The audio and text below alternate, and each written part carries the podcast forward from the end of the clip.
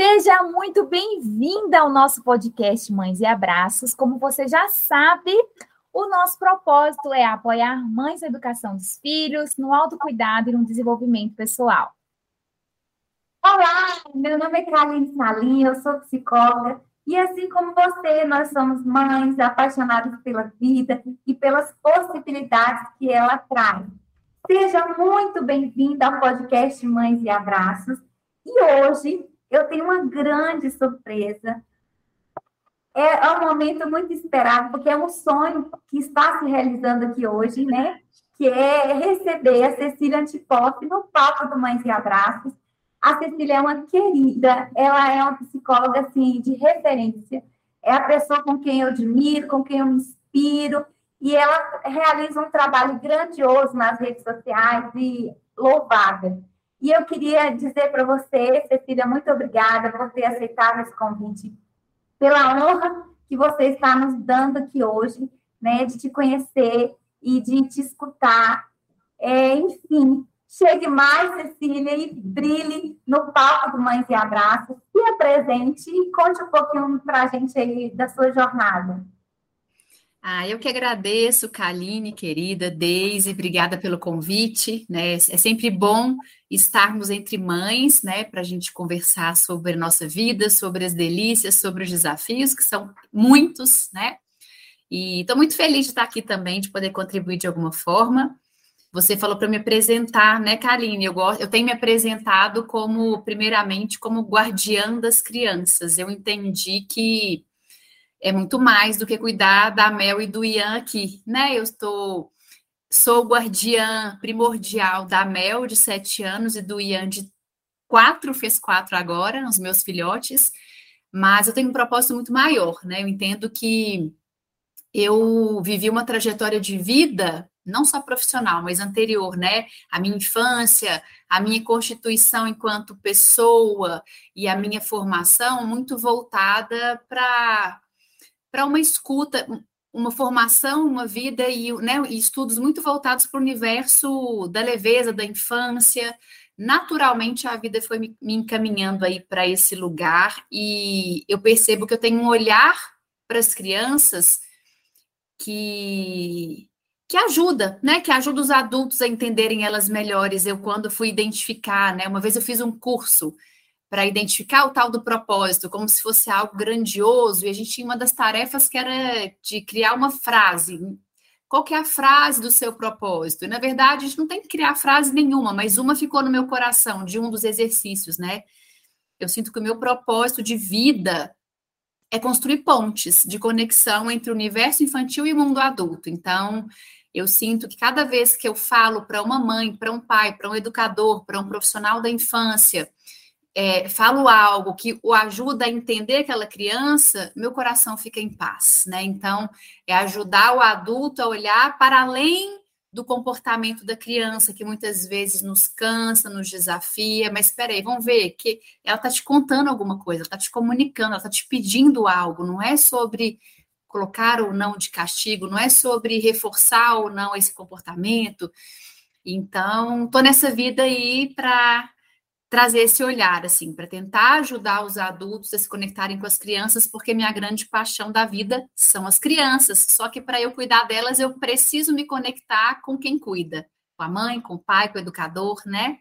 Então, é, e sou formada em psicologia, né? Esse ano eu completo 20 anos de formada, é uma, uma caminhadinha boa aí.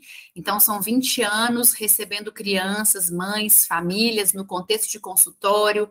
Eu já trabalhei em escola há muito tempo, também dei aula na graduação, em, em faculdades aqui de Belo Horizonte.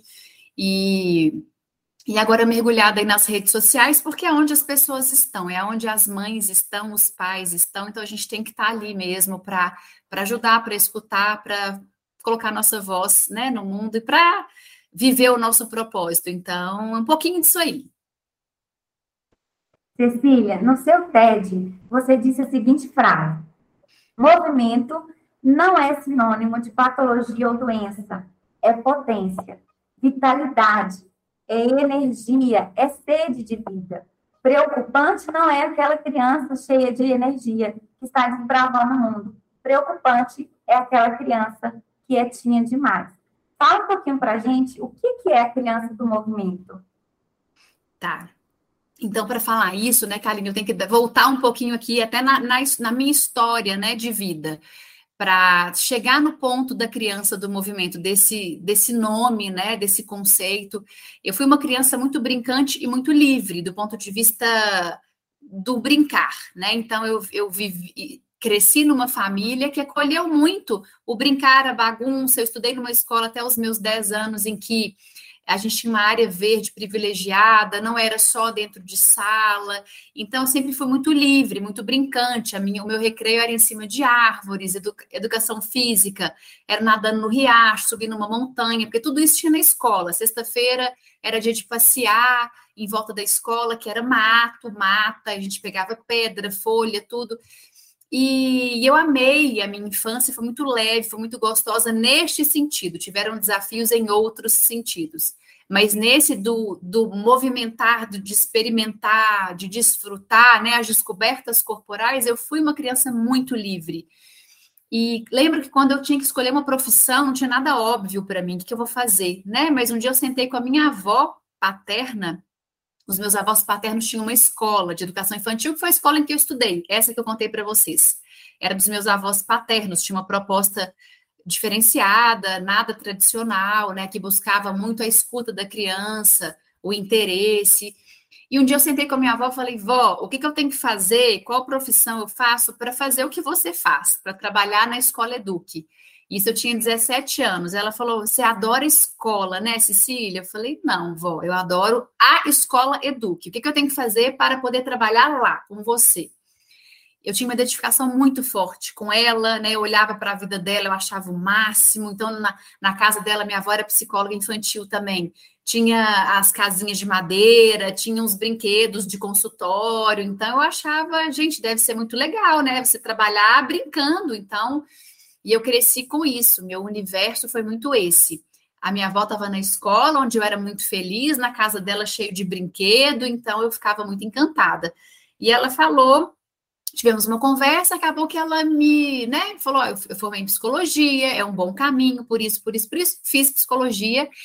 E comecei a ficar muito assustada já de cara, né? Quando eu comecei com os estágios, estágios de atendimento, quando eu comecei a atender, como que as crianças já chegavam num lugar ali, né? Num lugar é, de um problema por algo que, quando eu escutava da mãe do pai, dava um, um conflito, porque mas não é esperado, não é natural, isso era muito interno meu, porque eu bebi dessa fonte, né? A minha infância foi muito livre, o que eu escutava da minha avó era a criança, a gente não precisa forçar a disciplina, ela vem com interesse, vamos buscar o interesse dela, a gente conecta com ela e ela vem. Então, eu comecei a escutar aquilo, encaminhamentos atrás de encaminhamentos de crianças agitadas demais, entre aspas, né? É, enfim, que não fazem tudo como um adulto gostaria, na hora que gostaria, e aquilo me incomodava muito. Eu sempre levava para as minhas supervisões, e comecei a entender que o meu trabalho primordial era desconstruir esse olhar patológico com essa mãe, com esse pai, que chegava até mim. Então, eu fazia um trabalho de desconstrução, e todo o retorno que eu dava para a família era só falando da potência da criança, da potência da potência. Você já percebeu tanto que seu, seu filho é criativo, porque ele inventa cada coisa, e, e fui trazendo termos mais leves para essa descrição. E comecei a ser procurada muito por isso, né? As pessoas vão encaminhando, então não por acaso chegavam muito essas crianças. E de verdade, assim, nunca fiz uma estatística certinha, mas 95% dessas crianças não tinham nada, era uma desconstrução do olhar, era rever a rotina, a escola, era rever um monte de coisa. E tinha sim os 5% ali que, opa, vamos investigar mais, tem algo para além. E essas crianças mais agitadas, na perspectiva do adulto, né, sempre são crianças chamadas de terríveis, sem limite, é, pai e mãe sempre muito julgados, criticados, que chegavam até mim totalmente fragilizados já, né, com um diagnóstico, já com várias pessoas dizendo tem que medicar, tem que medicar, tem que medicar. E aí, não por acaso, a vida me presenteia, né, em 2018, com o meu segundo Ian, segundo Ian, meu segundo filho, o Ian, que já de bebezinho eu já entendi que a vibe era outra, né? Primeiro tive a Mel, de sete, que está com sete anos, E já de bebê eu senti uma intensidade maior em tudo, mas eu, mas eu pensava, todo mundo fala que o menino, ele é mais intenso que a menina, no mamar e tal, mas eu comecei a entender que estava para além, né? Então eu sempre brinco assim, o Ian, ele não começou a andar, ele já começou a correr. A gente tem fotos lá em casa de dele pequenininho com capacete, porque ele batia a cabeça o tempo todo, mas era de brincadeira, a gente colocava só para tirar foto e tal muito intenso, muito desbravador, então é, mobilizava na gente uma adrenalina muito grande. Aí caiu aquela ficha. Eu falei, uau, isso aqui é ter uma criança com essa intensidade. E eu comecei a compartilhar as minhas vivências com o Ian nas redes sociais. E eu comecei a brincar com as palavras. Eu falei, ó, oh, isso aqui é meu menino do movimento, minha criança do movimento, porque ele é assim, assim, assim, assim. E surpreendentemente, né, para minha surpresa, vinha assim, é, naturalmente um engajamento muito forte. As mães compartilhando, nossa, o meu também é assim, que alívio, que não sou só eu. Eu entendi que tinha algo ali, né? Que eu precisava olhar para isso, precisava falar mais disso. Então, esse termo criança do movimento, ele brotou do meu coração para falar do meu filho. Né? E eu entendi que tinha uma conexão com muitas outras crianças, com muitas outras famílias, e entendi uma missão nisso aí, né? Que é contar para o mundo adulto que sim anda muito adoecido, né? Neuróticozinho, querendo tudo certinho, no mesmo tempinho, todo mundo aprendendo igualzinho, sentadinho. Isso é um mundo irreal, é um mundo adoecido, né? Então eu senti uma missão de contar para as pessoas que é, o fato da sua criança se movimentar mais do que o coleguinha, do que a filha da vizinha, do que os filhos da sua irmã, que estão lá no almoço de domingo na casa da avó, não significa que ele tem um problema, significa que ele tem uma necessidade de se movimentar e experimentar corporalmente maior do que as outras crianças, né? Então, vem me debruçando sobre esse tema, eu venho estudando sobre esse tema, venho buscando é, referências para embasar o que eu trago, né? Então, o TED ele é fruto de muito estudo, esse TEDx que eu fiz sobre criança do movimento, né? Estou escrevendo um livro que acho que em dezembro já publico sobre criança do movimento. É, que, que é isso? Né? Quem é a criança do movimento? É uma criança que tem uma necessidade corporal maior do que as outras crianças, mas, né, todas as crianças têm necessidade de movimento, independente de ser do movimento ou não. É, e aí só abre no último parêntese para escutar também, né, o que vocês tra o que, que vem para vocês escutando isso. É, não nego que existem transtornos, né? Eu gosto muito de, de, enfatizar isso. Existem sim crianças que apresentam algum tipo de transtorno, que precisam, se beneficiam de uma medicação, mas hoje, 2022, a gente vive um momento que, no meu, na minha percepção, né, eu completo 20 anos de formada, atendendo crianças, um momento gravíssimo, assim, que está assustador, está muito banalizado, assim, a criança ah, ela tá, ela tá desatenta, ela tá mexendo muito, ela não obedece, nossa, ela faz o contrário. Tem um monte de nome para isso aí. Então, é tal do TOD, é autismo, é TDAH. É impressionante como aumentou no último ano o número de crianças com espectro do autismo ou suspeita de TDAH.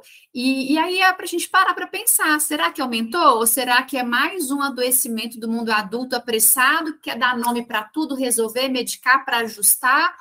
Quando a gente vai ver, tem muitos ajustes para serem feitos no contexto, na comunicação da mãe com essa criança, na escola que essa criança está. Então, criança do movimento é só para trazer leveza para algo que é muito óbvio. Quando eu fui fazer meu TEDx, eu lembro que eu estava no carro dirigindo, sozinha, escutando uma música lá, concentrada, e pensei, falei, gente, cá estou eu indo é, fazer uma coisa assim, né? Cá estou eu indo normalizar o óbvio. O que é, norma, o que é normalizar o óbvio? Criança mexe, criança faz bagunça, criança dá trabalho. Então, as pessoas parecem que têm filhos hoje sonhando em não ter trabalho. Não tenha filho, porque você vai ter muito trabalho. Ele vai mexer, vai derramar, vai né? Então é só para trazer uma leveza para esse universo aí que anda sendo massacrado. As crianças mais agitadinhas, assim, né? Elas vêm sendo muito abafadas, punidas, medicadas equivocadamente. Então tem tanta coisa para a gente falar disso aí, né? Tanta. Sim, são muitas coisas. E eu até falei para a eu acho que a gente precisa por mais que a pessoa possa dar um Google, né, Cecília, encontrar essas informações, mas eu, eu, eu gostaria de ouvir com a leveza que você traz. É, o, o que que os pais né, com o que, na verdade, né, os pais é, é, precisariam se preocupar. Uhum. Porque, como você disse, né, são, são o que as crianças trazem, que é muito natural de, da natureza delas, da essência delas, e que isso, uhum. pela, por uma dificuldade do adulto, a gente é, a gente banaliza ou a gente distorce né, as características da criança. Então, com o que, que os pais têm que se preocupar, já que, afinal de contas, muito, muitas das queixas fazem parte da infância, faz parte do que é ser criança. Uhum. Tá, com o que, que os pais têm que se preocupar? E aí eu sei que a expectativa, que a sua expectativa até do que escutar, né, Daisy, de quem está escutando, ah, isso, isso. O que, que meu filho vai fazer que eu tenho que preocupar? É, e aí eu vou desconstruir isso, né? O pai e a mãe têm que preocupar com algumas coisas, sim. Primeiro, né? É, como é que eu, Cecília, mãe, como é que eu, Deise, mãe, eu, Karine, estou? Como é que eu estou comigo mesma? Como é que eu estou no meu relacionamento afetivo, se existe um? Como é que eu estou comigo mesma na minha profissão, se eu sigo um? Ou como estou eu aqui nos cuidados com a casa e com meu filho, se essa é a minha escolha? Como é que eu estou internamente com isso? É leve, é gostoso, eu estou né, lutando com isso, como estou eu no lugar de mãe, como está meu campo emocional. Primeiro é prestar atenção nisso. Porque é, quando eu não estou bem, quando eu, Cecília, não estou bem, quando eu estou fora do meu eixo, quando eu estou desconectada do que é do que me abastece, eu não estou inteira, eu não estou inteira com os meus filhotes, não abasteço emocionalmente do jeito que eles precisam. E uma criança que não é abastecida emocionalmente do jeito que ela gostaria, é uma criança que vai contar isso para a mãe. Só que ela não vai contar assim, mamãe, né? Então, deixa eu é, anotei aqui, né? A Kaline falou que tá, tem um filhotinho de três anos, desde um de seis, né? O de seis até verbaliza mais, mas da Kaline de três vai falar, mamãe, Estou muito angustiado, porque eu, tô, eu olho para você, você fala que você está bem, mas eu estou sentindo que você não está bem. E quando eu te vejo assim, tristinho, eu fico inseguro. Não tem isso para entregar. Mas ele se conecta com o campo emocional. Eu falo que é vibracional. Eu posso estar maquiada, linda, rindo. A Mel e o Ian se conectam com o meu campo vibracional. E quando não estamos bem, nossos filhos se conectam com esse campo emocional e respondem a isso prontamente. Uma mãe que não está bem mobiliza na criança uma certa insegurança e ela vai demandar mais, ela vai demandar mais. Falo isso para dizer que a gente tem que estar tá sempre bem? Não, buscar isso adoece, é mentiroso, ninguém está sempre bem.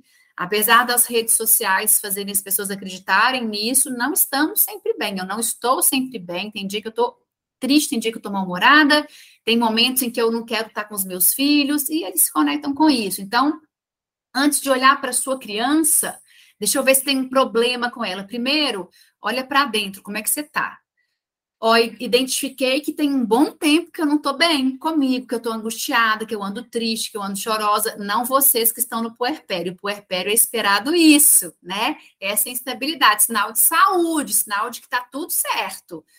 Mas tem muito tempo que, olha, que eu não vejo graça nas coisas, que eu faço tudo com muito esforço, que então, vai buscar algo para se, se abastecer, uma ajuda profissional, uma terapia, um grupo de mulheres, uma atividade física. Primeiro é sobre você, adulto cuidador.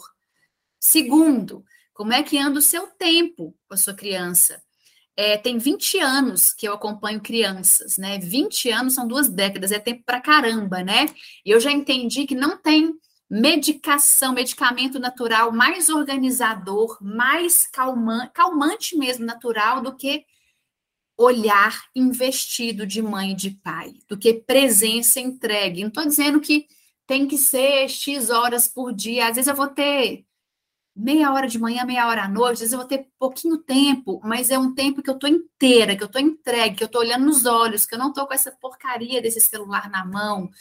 É, tempo, o meu tempo, a minha entrega, como tá, não olha para sua criança, olha para o seu tempo. O que você tem entregado para ela? É o tempo todo, bora, tá na hora disso, na hora daquilo, é pressa, é levando para lá e para cá, é um monte de atividade, é você desconectada, cansada. Isso faz a criança ficar reativa, ter comportamento agressivo, fazer o oposto do que você pede, ficar até desatenta. O que mais que eu tenho que olhar? A sua criança está numa escola em que você sente que ela é vista como ela é, ou que o tempo todo estão querendo enquadrar? né? Escolas tradicionais demais não acolhem todos os perfis de crianças, acolhem um bem específico. As crianças que se enquadram nesse perfil, e são muitas sim, né, que se enquadram, elas fluem ali, porque elas dão conta. Agora, a criança que não se enquadra, ela acaba adoecendo emocionalmente ali, né? Olhar para a escola, nossa, eu sinto que a minha escola não aceita meu filho como ele é. Então, corre dessa escola, porque escola é mundo. Escola é o mundo que eu escolho apresentar para a Mel, para o Ian, para os meus filhos, né? Na rotina, tem tempo livre? Sua criança tem tempo livre para fazer nada, para ficar à toa, para brincar em expansão, para fazer bagunça, para pisar na grama? Tem natureza na semana dela? Ou é casa fechada, carro fechado, escola fechada, shopping, casa da avó fechada, tudo fechado? É, esses pontos que eu trouxe, né, são pontos assim que fazem uma diferença tremenda na forma com que uma criança vai se sentir com ela mesma, como ela vai se sentir com você, como ela vai se conectar com você. Então, antes de buscar problema na criança, é para a gente se implicar. E a gente se implicar dá uma trabalheira, porque olha só, é eu cuidar de mim, é eu ter uma vida mais consciente, é eu ajustar minha rotina, é eu entregar mais para o meu filho, é eu repensar a escola. Nossa, mas a escola aqui é só atravessar a rua. Eu escutei isso muitas vezes, só atravessar a rua. Mas uma escola que está adoecendo a criança, e vai dar trabalho para a mãe, que vai ter que pensar numa logística, buscar outra escola. Ah, eu morro de preguiça desse negócio de natureza. Já escutei várias pessoas falando, mas para criança é vital. Você pode morrer de preguiça, mas você vai ter que enfiar na sua rotina aí pelo menos um dia da semana, pelo menos para o seu filho pôr pé na grama, na terra, sentir conexão aí com o natural, porque somos seres naturais. E aí, ajustando isso, porque sempre a gente tem que ajustar, eu tenho que ajustar, vocês têm que ajustar, é um eterno ajuste, né?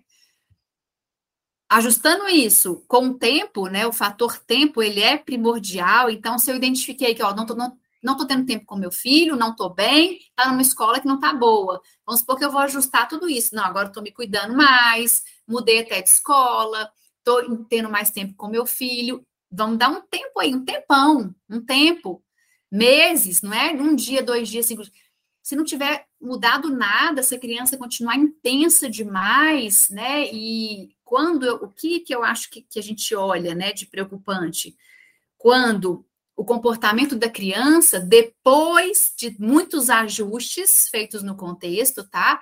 Quando mobiliza prejuízo na autoestima, quando mobiliza prejuízo nas relações sociais e nos resultados práticos, na aprendizagem, né? Então, por exemplo, uma criança que.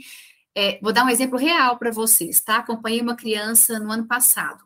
Em abril, ele começou a vir aos atendimentos com a certeza de que tinha alguma coisa, algum transtorno. Então, tá, em abril, de abril a setembro, a gente ficou ajustando o contexto é, ajustando com a família, com a escola, com os profissionais que atendiam essa criança. Em setembro, de abril, maio, junho, julho, agosto, setembro, reuniões mensais com a escola, com a família, entendendo que, olha, muito prejuízo, a gente, ele está se sentindo mal, ele não consegue ter um controle porque agride os colegas, está sendo repelido. Então, está para além do que a gente vê como aquilo que é saudável até, né? Porque está tá prejudicando a socialização, ele com ele mesmo, aprendizagem, não consegue fazer, não consegue, né? E faz um pouquinho. Aí a gente vai buscar outras investigações, outros profissionais, outros olhares. Um ano depois, né? A gente identificou que vamos precisar entrar aí com uma medicação. Não tem essa pressa enlouquecida, né, das pessoas de, e começou a tomar medicação. E foi sensacional. Mas olha, olha o cuidado com o trabalho, né? E o que, que eu vejo hoje? As crianças vão para uma sessão com um profissional, um. E aí a mãe conta, ele tá assim, assim, assim, assim, aí mostra o relatório da escola, assim, assim, assim, assim, que se é uma escola tradicional vai aparecer tudo isso aí, aí o, né, o profissional olha e fala, ah, é isso, já sai com uma medicação prescrita, com um lugarzinho ali, e esse exemplo que eu dei para vocês foi de uma criança que tinha algo de fato, mas assim, 95% dos, dos casos chegam para mim não tem nada, são ajustes. Quando a mãe e o pai, ou o adulto cuidador, né, ou são duas mães, ou dois pais, ou só a mãe solo, a mãe e a avó, mas quando o adulto entende que o ajuste é dele primeiro, né? Às vezes a mãe volta para a criança, é, organiza a rotina, a criança volta, né? E se é uma criança do movimento, ela sempre vai ter uma intensidade maior. Aí a gente cuidar da nossa expectativa, do nosso olhar, né? Porque o adulto espera que a criança fique quietinha. criança do movimento não vai ficar quietinha. Se você quiser que ela fique quietinha, você vai adoecer essa criança, ela vai ficar brava e vai ter um embate na sua casa, é fazer as pazes com o não sossego, né? Com as coisas fora do lugar, com, com a intensidade, com a adrenalina interna mesmo. Meu Deus, de novo, ele está ali. Tem formas, né, de, de acessar essa criança. E uma última coisa, assim, né? Quando eu falo criança do movimento, não é para dizer, ah lá, é uma criança do movimento. Pode fazer tudo que ele quiser, a hora que ele quiser, porque ele é do movimento. Óbvio que não, né? A gente tem como, precisamos acessar essa criança, mas ela tem necessidades básicas, que, vitais, de movimento, de experiência, de, de, né, de extravasamento maiores do que as crianças que não são do movimento, né? Cecília, na a última frase do seu TED, Crianças do Movimento, você diz assim: não são as crianças do movimento que precisam se aquietar, mas é o mundo adulto né, que precisa se movimentar para acompanhar essa criança e ofertar essa criança condições para que ela se desenvolva uhum. e para que ela seja potência no mundo, né, ser quem elas são. É, e eu, eu, vejo que um dos problemas é, né, nessa relação dos pais com as crianças do movimento, não só com as crianças do movimento, né, mas com as crianças, é as expectativas equivocadas. Então, nós não temos o conhecimento sobre desenvolvimento infantil, nós fomos criados numa educação tradicional, né, punitiva, então a gente não tem repertórios para lidar com essas crianças. E aí você me pergunta assim, Kaline, você, mãe que está me escutando, falei, Kaline, mas o que, que eu faço? A gente, a gente precisa ajustar essas expectativas, Sim. né? E eu, eu, eu trago aqui um exemplo é, quando eu era criança, a minha mãe, ela é cristã, e, e eu nasci no lar cristão, e a minha mãe me leva para a igreja, me levava para a igreja, né? E eu não queria ir para a igreja, e eu chorava, e eu chorava. E eu lembro que é, na pré-adolescência, eu tinha 10, 11 anos, eu falava assim: não, mas eu quero assistir Maria do Bairro, Marimar, Maria Mercedes, eu quero assistir novela, eu não quero ir para a igreja. E aí, uma vez, estava chovendo muito, e ela me forçava: você vai para a igreja e me levava à força. E aí eu passei numa rua que tinha uma poça de, de lama. Sabe quando há, é dias que vem chovendo e aquela poça vai ficando com aquela lama preta, fedorenta? E aí eu lembro que eu passei e ela está assim, anda rápido que o carro vai passar e te molhar. E eu passando maior tranquilidade, né? Resistindo. E eu lá na frente, eu atrás, resistindo para ir para a igreja. E aí a, o carro passou e eu fiquei toda velada de lama. E aí, na hora, eu falei assim: yes, eu vou poder voltar para casa. Tô livre. Tchau, mãe, tô indo. E ela tá assim: não, você não vai voltar para casa, não. Você vai para a igreja. E eu fui para a igreja e eu tava fedendo muito. E aí é, é, ela falou: você não vai ficar sentada aqui perto da gente, não. Você vai lá para o último banco da igreja, vai no banheiro se limpar. Mas não tinha condição é, condição de limpar porque a roupa estava suja. Você vai sentar lá no último banco, porque você está fedendo demais, senão ninguém vai aguentar ficar dentro da igreja. E eu fiquei lá, quietinha, no último banco, chorando, né, e sofrendo por tudo que eu tinha passado. E aí, hoje, como mãe, conhecendo um pouquinho sobre desenvolvimento infantil, sobre as necessidades do meu filho, eu fazia parte de uma igreja, e, e quando é, ia fazer uma oração, meu filho falava, vamos mamãe, vambora, mamãe, vambora. E aí os irmãos abriam o olho assim, olhavam, tipo assim, esse menino tá incomodando, esse menino tá atrapalhando o culto. E aí eu falei, cara, eu preciso procurar uma igreja que me receba, mas que receba a minha criança. Receba o meu filho também. E aí eu comecei a procurar uma outra igreja, e hoje uma igreja que tem uma salinha, uma escolinha para receber o meu filho. E aí hoje o meu filho me chama para ir para a igreja. Aos domingos ele fala, mamãe, hoje tem igreja? Animado, feliz. Porque ele sabe que lá na igreja ele vai encontrar os amiguinhos, ele vai desenhar, ele vai cantar, vai ver, vai ver desenho, vai a professora vai contar histórias, né? Então, quando eu falo de ajustar as expectativas, né, é se conectar com as necessidades do teu filho, né? Sair um pouco é, desse, porque a sociedade do que é muito em si mesmada. A gente uhum. pensa só no nosso, no nosso bem-estar, né, sem se preocupar com a criança. Esse ponto que você traz, Carlinhos, é fundamental, né? Todo o trabalho que eu faço com uma mãe que me procura, né, assim, com uma família, é primeiro ajustar a expectativa. O que, que eu esperava? Que filho que eu queria ter nos braços, né? Uma vez eu lembro que eu escutei, nunca vou esquecer essa sessão, uma mãe aos prantos, desesperada assim, Cecília, eu só queria que meu filho fosse quietinho. Só queria isso, mas nada, que ele fosse quietinho. E o filho dela era da vibe do Ian, e eu conheci ele, ele, ele era tudo menos quietinho. Então, primeiro que eu vou fazer com essa mãe? Eu vou acolher a dor. A dor do luto do filho quietinho que não veio, que não nasceu. Dói mesmo, você está angustiada, você sente raiva, porque. E aí a gente vai na história de vida, né? Ela foi uma, uma, uma ela é uma mãe adulta, mas foi uma criança que se calou muito para corresponder, que ficou muito quietinha para corresponder. E como era doído para ela, vê que com o filho dela não rolava aquilo ali. Aí vai na ferida dela, mas agora era minha vez de, né, de estar tá aqui nesse lugar e eu estou sendo convocada a rever um monte de coisa. Então, primeiro é olhar para a expectativa que todos nós temos, todos nós criamos, seja expectativa em relação a aspecto físico, seja desenvolvimento de uma forma geral, seja em relação à aprendizagem, temperamento, personalidade, como é que vai reagir com o outro. A gente tem expectativa, né? E os nossos filhos vão só dando umas, umas rasteirinhas rasteirinha na gente, assim, aqui não, não sou, não sou o que você, que queria, não, não tenho isso para te entregar, não está aqui nesse pacotinho. É olhar, uau, não veio, né? Não veio o que eu pedi, o que eu idealizei. Vamos olhar para isso, acolher, olhar para essa dor e despedir. Porque se eu ficar olhando para o meu filho com a expectativa, né, que eu criei, eu vou machucar o meu filho, a nossa relação vai se desconectar, né? Então, olhar para a expectativa é fundamental e se despedir dela, né? E, e, pode demandar um processo. E uma última coisa do que você fala, né, Kaline, quando você fala assim, e aí eu fui buscar uma igreja que acolhesse meu filho, né? Que acolhesse meu filhote. Isso é ser guardiã.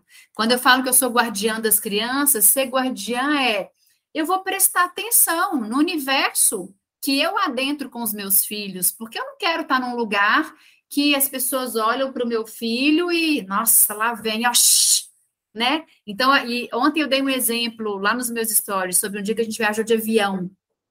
O Ian viajou de avião bebê, e aí agora com quatro anos. Ele estava eufórico, ah, falando alto e tal. Eu não vou abafar o encantamento dele nunca, de uma criança nunca. Então, nó, que legal, né, filho? Ah, mamãe, não vem, mamãe, aspa, avião. É, vou validar, muito legal, né, filho? Agora, olha só. É... E aí ele começou a chutar o banco da frente. Do movimento, mas eu não vou falar assim, ah, aqui, o passageiro da frente, ele é do movimento, tá? Ok, não. Filho, olha só, é, eu entendi que você está animadão, via, é, viajar de avião é muito massa, é uma delícia, eu também estou adorando, mas aqui você não pode chutar. Levanta para você ver, tem um moço aqui atrás. Aí o moço olhou assim, ó, tá vendo? Ele não gosta que chuta. Eu comecei, eu comecei a balançar a cadeira do Ian. Você ia gostar se alguém fizesse assim na sua cadeira? Ele, não. Então, aqui não é o lugar para fazer isso. Mas vamos brincar de uma outra coisa? Eu vou redirecionar. E aí haja fôlego, né? Então dá trabalho, dá um trabalhão. Não é aquela criança que senta. E eu também não sou aquela mãe que coloca um, um tablet na frente da criança. Nada contra quem precisa usar isso vez ou outra. Eu vou precisar em algum momento e tá tudo certo. Mas não sou. Eu levo livrinho, eu levo coisa para desenhar, eu levo uns brinquedos por, por escolha minha, tá? Então dá um trabalhão, né? Mas é preciso. Isso é ser guardiã, Aline, quando a gente olha Aqui meu filho não é acolhido. Então, vou buscar um espaço onde ele seja. Essa escola quer enquadrar meu filho em algo que ele não tem para entregar. Eu preciso sair da minha zona de conforto e buscar um outro espaço onde ele vai ser acolhido. E às vezes a gente tem que afastar até de pessoas da nossa família, até de familiares, não é romper, mas eu vou evitar. Eu vou quando precisar e fico um pouquinho de casco fora, ou eu vou com meu filho por perto e se alguém fala algo, eu estou ali de prontidão para né? Nossa, isso não é terrível, né? Não, não é terrível, não. Ele está curioso, ele quer brincar, ele é uma criança. Ser guardiã é a gente cuidar, né? Dessa preciosidade que são os nossos filhotes, que nem sempre são compreendidos. Sim, o nosso tempo está quase acabando.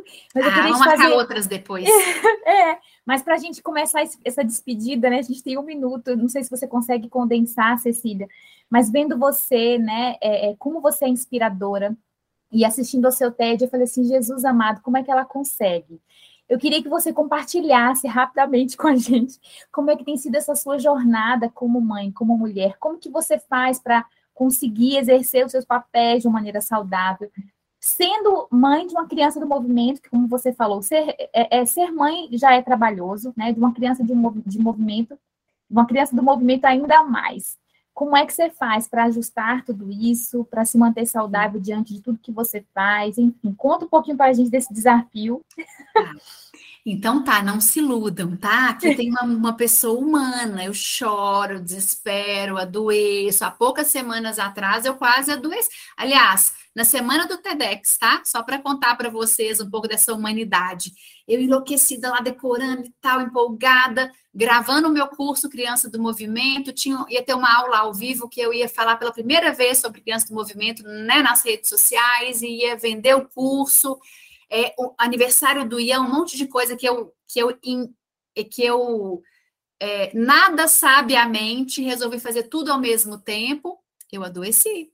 Meu corpo começou a tremer, eu comecei a esquecer as coisas, eu comecei a ter um choro fácil, comecei a ficar muito angustiada. Liguei para uma amiga minha, falei: Amiga, tô sentindo isso, isso, isso. Ela falou: Pode, pode parar, você vai desmarcar todos os atendimentos essa semana. E eu falei: tá certo, eu vou desmarcar. Não desmarquei, tá? Desmarquei metade, mas continuei lá. É, não se iludam, tá, meninas? Assim, é, uma, um, a nossa vida é equilibrar pratinho uma hora desequilibra um, e opa, deixa eu equilibrar isso aqui, uma hora o outro, uma hora o outro, uma hora é o casamento, eu falo, nossa, deixa eu cuidar desse marido aqui, uma hora é os filhos que estão lá chorando, gritando, se, se degladiando, opa, deixa eu olhar para os meninos, uma hora é um atendimento que eu marquei dois ao mesmo tempo, nossa, tô, vocês entendem? Então, assim, é, agora, o que, que eu entendi com esse meu adoecimento no final do semestre passado? A gente precisa, a gente precisa se escutar, né? Aí eu dei um passinho para trás, assim, opa, eu preciso um pouquinho mais devagar. Mas não estou devagar, não, não consigo parar, eu continuo intensa. Mas tem um custo, né? Mas o que eu entendi? Eu preciso repensar algumas coisas na minha vida. Então, eu sou muito apaixonada com o meu trabalho, com o meu propósito. Sou muito... E os meus filhos, eles são combustível, né? Então, meu trabalho e, a minha, e o meu maternário, eles se retroalimentam. Um inspira o outro. E o meu marido é muito companheiro também, ele valida muito a minha trajetória, enfim, né? Mas, mas não é tudo pleno, não, gente. Nunca foi e nunca será, né? Então, por exemplo, eu tenho doutorado em educação. O que eu chorei para terminar esse doutorado, eu falei com meu marido, mas eu pensei em desistir umas 327 vezes. Hoje eu vou mandar um e-mail para o meu orientador falar que eu desisti. Ele, não, você não vai. Não, hoje é o dia. Eu falava chorando. Então, assim, tem um custo, né? As coisas têm um custo na vida, assim. A gente vai escolhendo. Não é tudo pleno sempre, né? Não é. Então, eu não queria falar, ah, sabe como que eu dou conta, gente? Eu faço yoga. Né? Não, eu não dou conta de tudo o tempo todo, não. Né? Agora, agora, eu tô tranquila, diminuí um monte de coisa, tô revendo algumas coisas, mas cheia de projeto pipocando na cabeça os meninos me demandando. Então, assim, a nossa vida de mãe, mulher, profissional, quando a gente tem um relacionamento afetivo também, é um eterno e constante. Deixa eu olhar para todos os pratinhos aqui. Ó, oh, tem um que caiu já, então tem que resgatar ali. E é assim. Vida real, né? É vida real. É intenso. Mas eu amo o que eu faço. Acho que isso ajuda, assim, né? Ajuda muito. Então, os meninos dormem. Eu trabalho muito à noite muito à noite, assim. Então, é, oito e meia eu tô aqui sentada. Até dez e meia, às vezes onze e meia, escrevendo, pensando. E isso, isso eu andei repensando. Falei, nossa, não tá cabendo. Adoeci, né? Porque eu quero ficar com eles. Mas, enfim, dá para fazer um outro podcast só sobre saúde materna, né? Porque, assim, é, eu não sou o exemplo pleno de um equilíbrio pleno. Podem desconstruir isso aí. Acho que não, nem existe, pode... né? Não. Cecília, muito obrigada. É, como eu disse no início, é um sonho para mim que está tá sendo realizado aqui hoje, porque eu fiquei com vontade de convidar muito e muito tempo atrás, mas não tinha coragem. Mas aí eu falei, agora vai. E aí, quando você aceitou, foi um bálsamo assim, para minha alma, porque a admiração que eu tenho por você e pelo seu trabalho é enorme. Eu queria dizer para todo mundo que está nos escutando aqui, se você não conhece a Cecília, segue ela lá no Instagram, procure ela no canal do YouTube, tem vídeos maravilhosos, tem os dois TEDs dela que ela fez, incríveis, tá? Então, não deixe de seguir, de acompanhar a Cecília e aprender muito com ela. Muito obrigada, Cecília, muito obrigada, Daisy. Cecília, você quer deixar um, um, um recadinho? É, como é que o pessoal é, te encontra? Manda aí sua mensagem final para gente. Kaline, querida, obrigada pelo carinho, pelo convite. Deise, também um prazer estar aqui, né? Uma honra para mim poder compartilhar também é, conteúdos e pedacinhos de vida real. Acho que faz sentido, que é importante te olhar para isso, né? Acho que o, a mensagem final é se cuidem, né? Olhem para dentro. O termômetro ele é sempre interno. Como é que eu tô? Como é que está a minha relação com o meu filhote? Qual a necessidade do meu filhote? O termômetro não é o pitaco do outro, não é o que vem do externo. Então, cuidem do termômetro interno, cuidem do termômetro interno, tá? É sobre isso. E um beijo, contem comigo, ó. Um Foi beijo. Muito obrigada, viu, Cecília? Tá, meninas? Um beijo, querida.